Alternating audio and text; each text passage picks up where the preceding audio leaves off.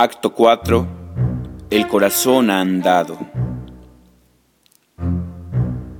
Al cuarto día, nuestros ojos vieron otra vez luz, y en nuestros ojos la luz era el reflejo del otro. Infranqueables, miramos las manos que quedaban, éstas se sabían y se buscaban, también se necesitaban. Estábamos callados, aunque conocíamos esas palabras. Dejó de ser cuestión de tacto, era serio. Amaba, amabas. Segunda caída.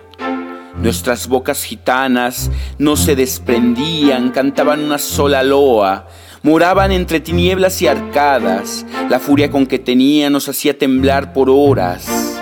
La gente se conforma con probar pequeños bocados cuando al amor se le traga de un tajo a manos salvas. Decíamos de ayer, pero parecíamos un perfecto mañana. Nos olvidamos de ese insulto de pasado, en que desconocidos creíamos saber del amor, pero la idea que teníamos era falsa. Cometimos un error osado, arruinamos del humano la conciencia, la creencia de que el corazón está lisiado igual que la cabeza. Entonces como perros bravos afilamos el olfato, nos calamos, nos rompemos y regamos sabiendo que el cosmos nos observa amarnos, como si esa palabra nos contuviera. Estamos sobrados, dormitamos y fuera de lo nuestro, el mundo sigue siendo una miseria.